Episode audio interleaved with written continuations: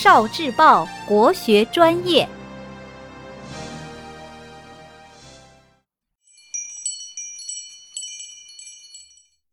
十万个为什么？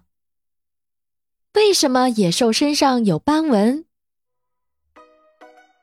传说神农氏当上首领的时候，当时的粮食是跟野草长在一起的，各种能治病的药材也是和野花长在一起的。哪些粮食能吃，哪些花草是药草能治病，大家谁都不知道。当时的人平时只能靠打猎生活，但是人越来越多，动物却越打越少，没有办法，人们只能饿肚子。谁要是生了病也没有药，只能等死。神农氏决心要为百姓找到可以吃的食物，可以治病的药草。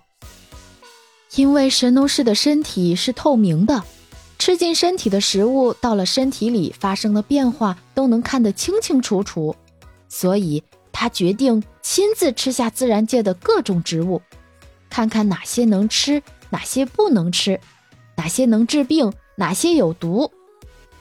于是神农氏带领一部分大臣一起去山里尝百草。他们一直走了四十九天，才走到一座长满奇花异草的大山脚下。他们刚要爬山，这时突然出来一群狼蛇虎豹，把他们围住了。神农氏赶紧挥舞神鞭，把这些野兽赶跑了。可是刚跑了一群野兽，另一群野兽就又来了。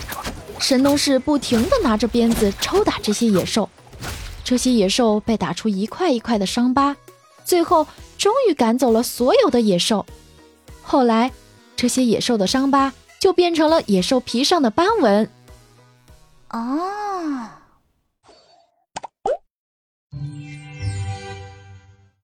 聆听国学经典，汲取文化精髓，关注今生一九四九。